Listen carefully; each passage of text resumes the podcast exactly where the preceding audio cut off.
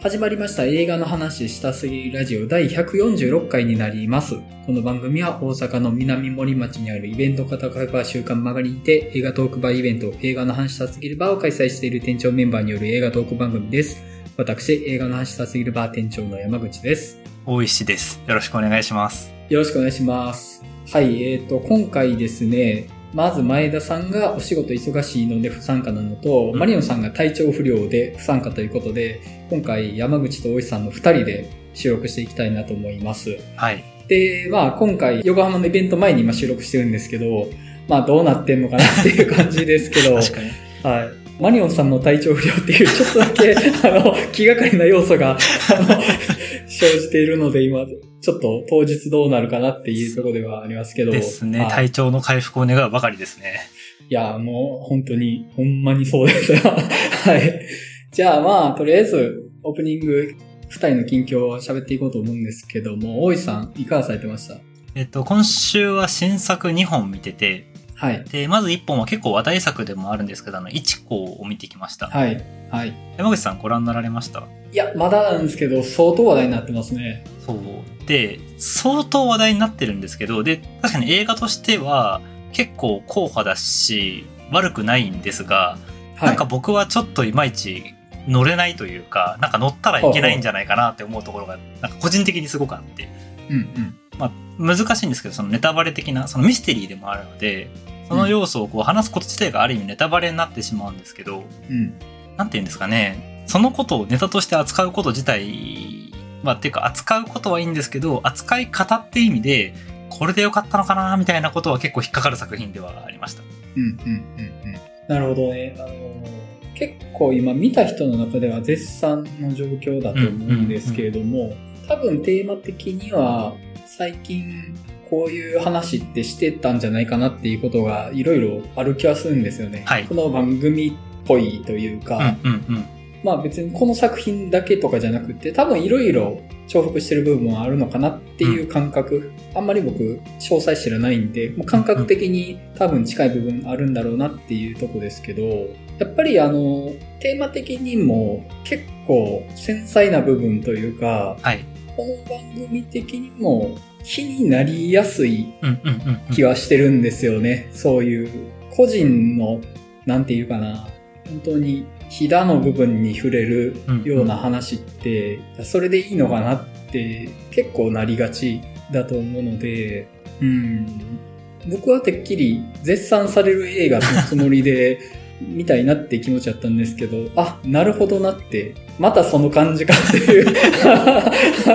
そうなんですよね。 あーなるほど。なので、まあ、うん。僕としては、賛否ってすごく、まあ、分けづらいというか、これで簡単に分けてしまうのは難しいんですけど、そのお話の例えば役者さんの演技、特に主演の杉咲花さんの演技とか、うんあるいはそこにおけるカメラワークだとかっていうものに関しては、割と賛寄りではあるんですけど、うんやっぱりその、このテーマの扱い方っていうところ、うんでしかもその類作が実際、まあ、あるにはあるので、うその類作と比べた時に果たしてこの作品がどうかって見ると、ちょっとまだ大丈夫かなってところがあるっていううん。感覚はしましたね。うんうん。なるほどですね。いや、まあその意味でもちょっと見たくなるというか、うんうんまあ別に作品が言ってることを全部キャッチしなくてもいいとは思うんですよね。むしろ批判じゃないけど批評することでうん。うんうん肯定できる部分をまっすぐ受け止められるようになるというか、うん。うんうん。批評なしだといい部分も純粋にキャッチできないっていうこともあると思うんですよね。うんうんうん。だからそういう意味でもやっぱり、まあこうやって喋ったりすることで、うんうんまあ、批評というか、自分にとってのこの映画の形に整えるっていうのをしてみたいなって思えそうな映画だなっていうふうに聞いてて思いましたね。まさにまさに、本当に、本当ネタバレっていうところがすごく大事な映画でもあるから、みんなある意味そこを隠して言うと、良かったしか言わなくなっちゃうというか、すごく表面的な感想しかなくなっちゃうんですけど、多分、うん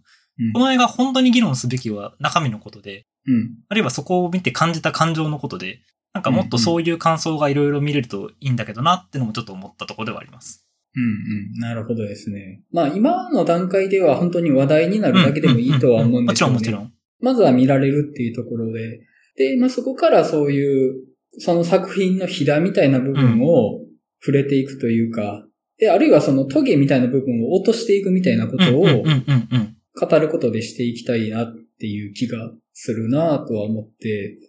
結構まあこの番組でも賛否が難しい作品を取り上げたこと続いたんですけど、うん。うん。まあ作品って100ゼロじゃないとは思うんですよね、言ってることって。いや、おっしゃる通りですね。本当にそう思います。だから全肯定でもないし、全否定でもないし、で、あとその、作り手が言ってることが全部正解なわけでもないし、で、うんうんむしろその観客、あるいはその批評家でもいいと思うんですけど、見られること、あるいはその批評されることで、ようやく完成するうん。うんうんうん。というふうに思ってて、なんかそのやりがいがある作品のような気がするっていうのは。そうですはね。い。うん。まあなんか、あのー本当にこの番組最近そういう批評が難しい作品が続いたんで、はい。うん、なんかまあそういう意味でも、ある意味、今年の集大成的に見てみたいなって いう。そうかもしれないです。確かに。うん。なるほどですね。はい。で、もう一本だけ見たやつがあって、あの、これネットフリックスで最近配信された、あの、終わらない週末っていうはいはいはいはい。映画なんですけど、こっちはちょっと面白いし、すごい怖かったです。うんうんあの、最近なんかネットフリックス、この12月末に世界終わるものをちょっと連続で配信してるなとか、毎年こう、恒例的にやってるなと思うんですけど、うん。はいはいはいはい。あの、どんどんルックアップとか、うんうん。その系列なのかなって感じで、今年は多分終わらない週末がその枠って感じなんですけど、うんうん。うん終わり方のリアリティがすごいんですよ。うん。まあ、これもある種ネタバレになるし、多分分かんない状態で見ていただきたいので、何が起こったかっていうのは、あえて伏せるんですけど、うんその起こっていく出来事っていうのの筋の通り方、うんその世界の終わり方っていうのが、まあ、あるなって全部思わされる。うん。で、結構そのワンシチュエーションもので、一人のその一家がある田舎の町、エアビーとかで泊まっていったら、そこにとある別の家族が来てみたいな話なので、ちょっとだからノックっぽい、ノック週末の訪問者っぽさもあるんですけど、うん。ノックって割とその無理筋をちょっとスピリチュアルなレベルで信じさせるようなところがあるじゃないですか。うん。うん。でもちろんそれはそれであの作品の味なので僕は結構好きなんですけど、うん。うん。終わらない週末は、なんかそこにしっかり筋と論理というか、根拠があるものが続くんですよ。ほうほうほう。で、最後の最後、それが何だったのかって構造というか、まあ、ちょっと一部、一一箇所だけこれは 何なんだろうっていうのが残ってるんですけど、自分の中では。うんうん。ただそれ以外のところは全部こう筋が通って、で、ああ、こうやって世界って終わるんだなって納得感がとにかくあって、うんうん。っていう意味です。ものすごい説得力と、その説得力ゆえに怖さとっていうのが、すごい相まった作品で、僕はすごい好きというか、恐ろしいんですけど、なんだろうな、ホラーであり、ディストピア SF であり、めちゃくちゃよくできた作品だなって思いました。うん。うん。なるほど。まあこれも話題になってますようんうんうね。んで、ネットフリックスそういうの続けてるっていうのも、結構変なことしてんなっていうのはあるんですけど、 うん。まあ、興味深いというか、うん、やっぱ現代批評も入ってるだろうし、で、うんうんちょっと見たくなる感じはありますね。うんんいや、結構その、なんとかな、脚本とかストーリーとか、もともと原作は小説でもあるんですけど、うんそういったものも含めて本当に、うん、よくできてる映画だなって思いますね。うんうんうんなるほど、うんはい。そんな感じですかね。はい。はい。えっ、と、僕はですね、まずは、ボルテックスおー。とヘルレイザーのリバイバルを見てきたんですけれども、まず、ボルテックスは、ちょっと僕あんま合わんかったんですよね。うんうんうん。で、まず鑑賞体験として今年一番しんどかったです、本当に。あー。まあ画面が二分割で進むんですけど、その心臓が悪い夫とうん。認知症の妻っうんうん。ていう、それぞれ病と死っていうものが並ぶような形で描かれていくんですけど、この二分割の画面がね、あの、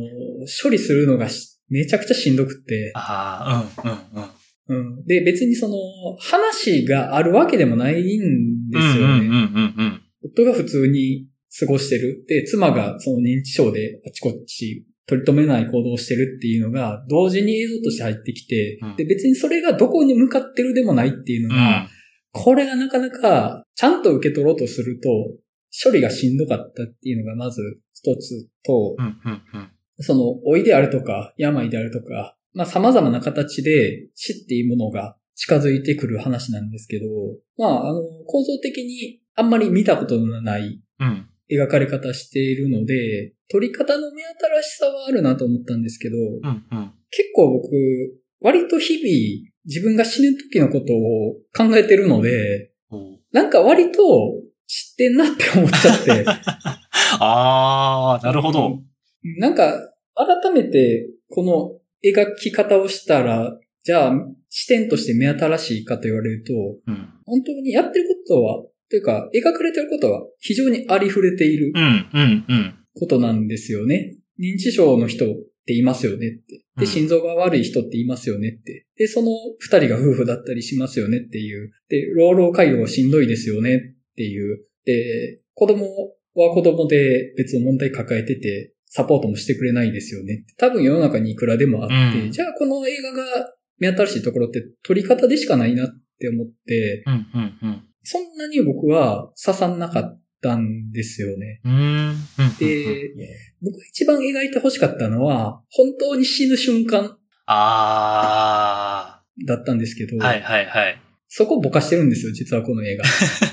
本当に死ぬ瞬間は。うんうん。なんというか非常に映画的な処理がなされるんですけど、いや、そこだわと思って一番気になっているうん の。うんもうそれが怖くて怖くて日々僕は怯えながらそれを受け入れるために死ぬってどういうことなのかっていうのをずっと考えてるんですけど、そこをぼかすんかいと思って、ああ、なるほど。で、一番見てて興味深いと思ったのが、その、ダリオ・アルジェントはい。演じる夫が、心臓発作で死にかけるとこがあるんですけど、はいはいはい。あそこの生々しさすごくって、うんうんうん。一応、ものを考えたり喋ったりできるぐらいに、うん。にしんどいっうん。っていう、 あの、で、別に死なないっていう一晩倒れたまま放置されて、翌日一応助け出されるそうそうそう。っていう、この心臓発作の状態で一晩放置されてる苦しさってどんなんなんだろうとか考えるともう怖すぎて、うんあそこ。うんあそこが、その、一番死の恐怖が僕に差し迫ってきたところで、あこの世界に死んだことある人って誰もいないじゃないですか。 あ。そうですね。確かに。だから、そこに対する想像力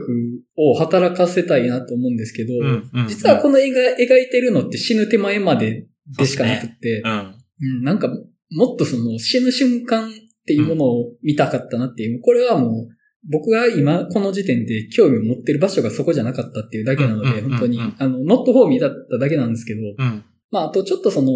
映画自体の、見るということ自体の振動さもあって、うん。あんまりだったかなっていうのを思いました。うんうん。で、もう一作、ヘルレイザーなんですけども、はいもう素晴らしかったです、本当に。おーもう最高ですね。ああ、そうなんですね。はい。で、まず、あの、87年の映画で、うんうん。まあ、この手のスプラッター映画の中でもビッグネームの一つだと思うんですけども、僕この80年代のね、スプラッター VFX がむちゃくちゃ好きなんですけど、うんうんうん。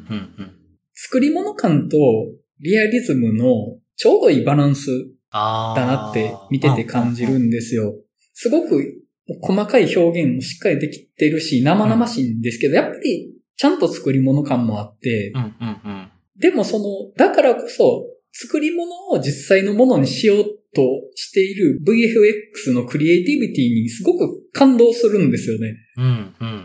あと、その CG もまだちゃんとない時代なんで、うんうん。実際に物を作ってるわけなんですけど、その作ったものを動かしてるっていう、この実在感がうん本当に素晴らしいと思って、やっぱこの感動は CG では生まれないものだなとは思います。うんうんうんうん。実際に物が動いてるということそのもの。で、それは完全にリアルじゃないからこそ、創造性の喜びがあるなって本当見てて思うんですよね。うんうんうん。うん。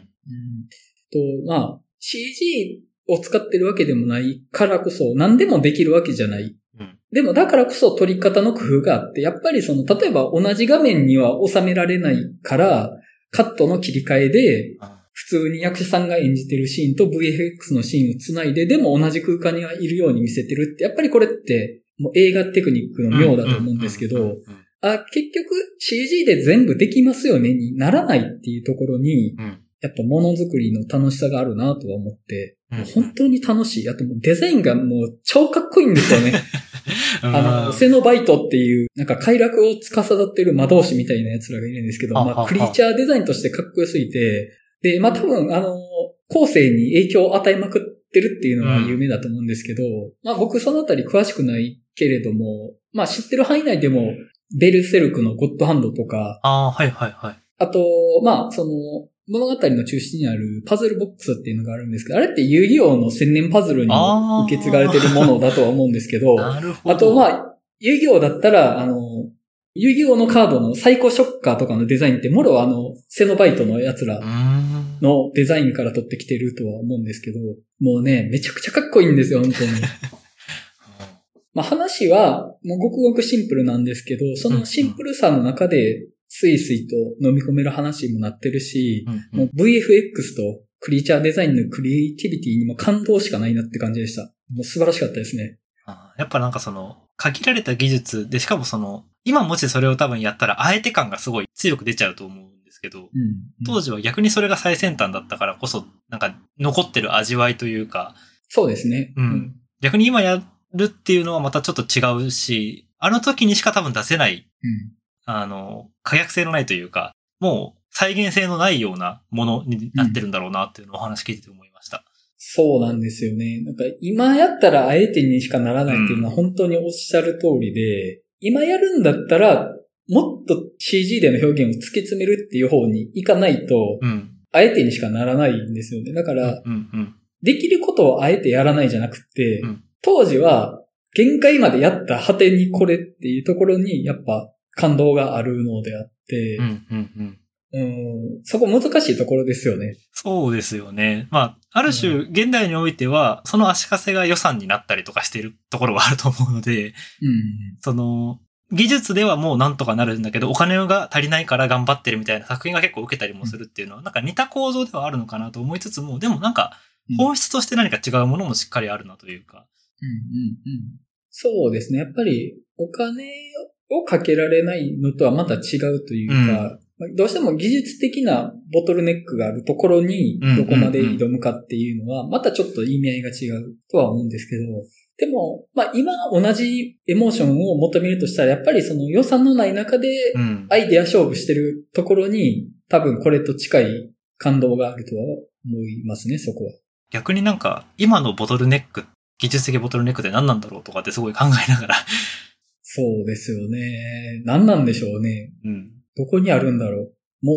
う、正直、予算の問題しか残ってない気もせんでもないというか、うん。お金さえあれば何とでもできるっちゃできる。理論上はそうですねっていうとこまで来ちゃってる気もするんで、うん。あとはもう、いかにストーリーを作るかだと思うんですよ。ストーリーっていうのは脚本ではなくて、はいはいはい。その作品が作られてる意味っていうものをどこまで構築するかっていうところが、多分現代のうん。作品作りなんじゃないかなと思うんですよね。うんうんうんうん。中身というよりも文脈というか、うんうんうん。その、うん。現代において、それが発信されるべきメッセージなのかどうかというか、あるいは作り手側がどういう思想というか、考えを持って、その作品にそれを流し込もうとしているのか。うんその流し込み方がどういう形で表現されるのかっていうところがすごい求められてるところというか、なんかやっぱ、うん。その、映像でそこを求めていた時代と、今はそこからよりこう、別の切り口からやっぱうん。勝負をしてるような時代になってきてるのかもなっていうのはちょっと思いましたね。そうですね。本当にコンテクストの時代というかう、ん。例えばさっき言ってた技術的なところで、80年代の VFX を今やるってあえてにしかならないけれどもう、ん。うん。それをあえてと思わせないあストーリーをを。どうやって作るかっていう、これが必然であるっていうストーリーをいかに作るかっていうところがう、ん。現代のクリエイティビティなのかなって気はするんですよね。うん、うん、うん、うん、うんうん。確かに、確かに。でもそれ、そうなるともう、現代アートとかと近いですよね。あの 確か文に。脈で勝負って。あの だから、それこそ今年公開の作品で言うと、狼の家とかは、あえてコマ撮りっていう、旧来の古典的手法を使っているっていうところは、あの表現の意味合いと含めて、技術っていうところがうまく絡んでる作品なのかもなとは思いました。そうですね。狼の家あんまりあえて感ないですもんね。あ、ないです。なんか、めちゃめちゃ必然性があうんる。うんうんうんうん。あの形でしかできない表現だからやったっていう感じがすごくするので。確かにそうですね。うん、その意味では、狼の家は一つモデルケースかもしれないし、やっぱりホラーなんだなっていう。 そうですね確かにその、そういうのって、アイディアのフロントランナーってもしかしたらホラーなのかなっていう気がするなと思いましたね。確かに。そうですね。娯楽性と多分芸術性の本当にいいバランスの場所なんでしょうね。うん。うんうん。そう。ホラーって最終的に本能に根ざしてるかうんうんうんら、うんめちゃめちゃアート的でもあるし、でも恐怖ってその時代性とか文脈めちゃめちゃ伴うものでもあるから、うん実はめちゃめちゃアートだなって いう。あのうん。一般的にはジャンルと多分くくられがちなんだけど、実はうん。アートのフロントランナーですらあるというか。うんうんうんそう、それ最近すごく思うことがあって、うんうん。ジャンル映画ってめちゃめちゃハイコンテクストああ。だと思うんんですよ。そうですだね。から、誰でも楽しめると言われてるジャンル映画って、実はむちゃくちゃ、そのジャンルに対する精通が求められてる。うんうんうんうん。これはこういうもんですよって分かってる必要があるっていうことがむちゃくちゃあるなと思ってう、んうん。 で、その文脈を外して語ると、めちゃめちゃ怒られたりするんですよ。うん。そうですね。いやいや、その、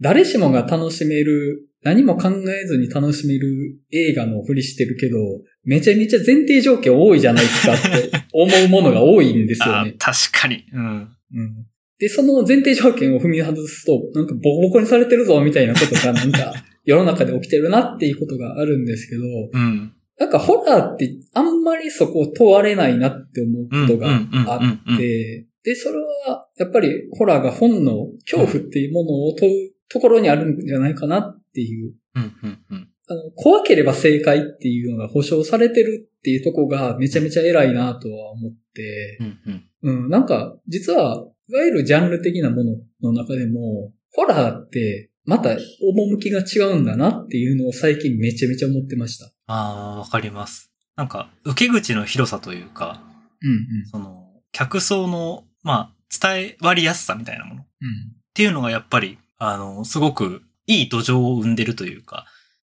逆にその、まあ、あの、みんなの歌の回でもちょっと話しましたけど、普段多分映画を見に来ないんだろうなって人も見に来るのがホラー映画でもあるじゃないですか。っうん、ていう意味で、そもそも映画ファンという文脈すらもちょっと逸脱してるのがホラーなのかなと思って。そう、そうなんですよ。あとこれ、前田さんが前言ってた論で、僕、ものすごくなるほどと思ったんですけど、うんうん。ホラーファンって優しい人が多いっていう話があって。 確かに。で、基本的に、ジャンルのファンダムってめちゃめちゃ厳しいんですよ。そうで すね。ちょっと、うかつには手を出せない感じが ありますよね。うんその、門外観にめちゃめちゃ優しくないことが多いけど、うんうんうん。ホラーファンダムってそこまで外部に攻撃的なイメージは確かにあんまりないんですよね。まあ僕は事例を知らないだけかもしれないですけど、なんかね、最近そこをよく考えてます。それって何なんだろうっていうのは。確かに。まあ結構この話めちゃめちゃ掘り下げれるとは思うんですけど、またメンバー揃ってる時にやりましょうか。そうで すね。はい。まあまあ、じゃあそんな感じで。はい。あと、お便りいついただいているので、うんうん紹介させていただきます。トゥイさんからいただいてます。いつもお世話になってます。トゥイです。先ほど年間ベストの投票を送らせていただきました。おう文字数の問題で、そちらに皆さんへのメッセージを書かなかったので、お便りを送らせていただきます。また今年も映画の話さすぎラジオのおかげで素敵な一年になりました。毎週とっても楽しみにしていますが、皆さんお仕事などお忙しいと思いますので、無理はしないで、いつか毎週配信が難しくなってしまう時が来たとしても、月1でも不定期でもいいので、ずっと続けていってもらえたら幸せです。かっこ、大切なものっていつか急になくなっちゃいそうで怖くなることあるじゃんこれからも皆さんの大ファンです。来年もよろしくお願いしますと。はい、ありがとうございますあ。りがとうございます。はい、あの、本当に嬉しいお便りいただいたなっていうのでありがたいんですけども、まあ、あの、配信ペースのことは、ちょっと僕考えることはあります。うん。結構、毎週って、負荷は大きいっちゃ大きいので、で、まあ今4人メンバー、それぞれライフステージが変わる時も来ると思うんですよね。うんうんうん。マリオンさんが、まあ、30歳になって、僕もこの前40歳になったんですけど、で、大石さんもお仕事始めてっていうので、まあ、何らかのステージが変わるタイミングって来ると思うのでう、んうんまあ、そうなった時に続けれないってなるよりは、早めにちょっとサステナブルな形態を作っていく方が、長期的に見ていいのかなって気はしてるので、うんまあ、うおいおい、ペース配分っていうのは考えていくかもしれないです。それは、ベターな形を目指してやれたらなとは思うんですけども、うんはい、あの、ベストもいただけてありがとうございます。多分横浜来ていただけるのかなと期待しております ので、はい、ありがとうございましたあ。りがとうございました。はい。では今日のテーマとか入っていきたいと思います。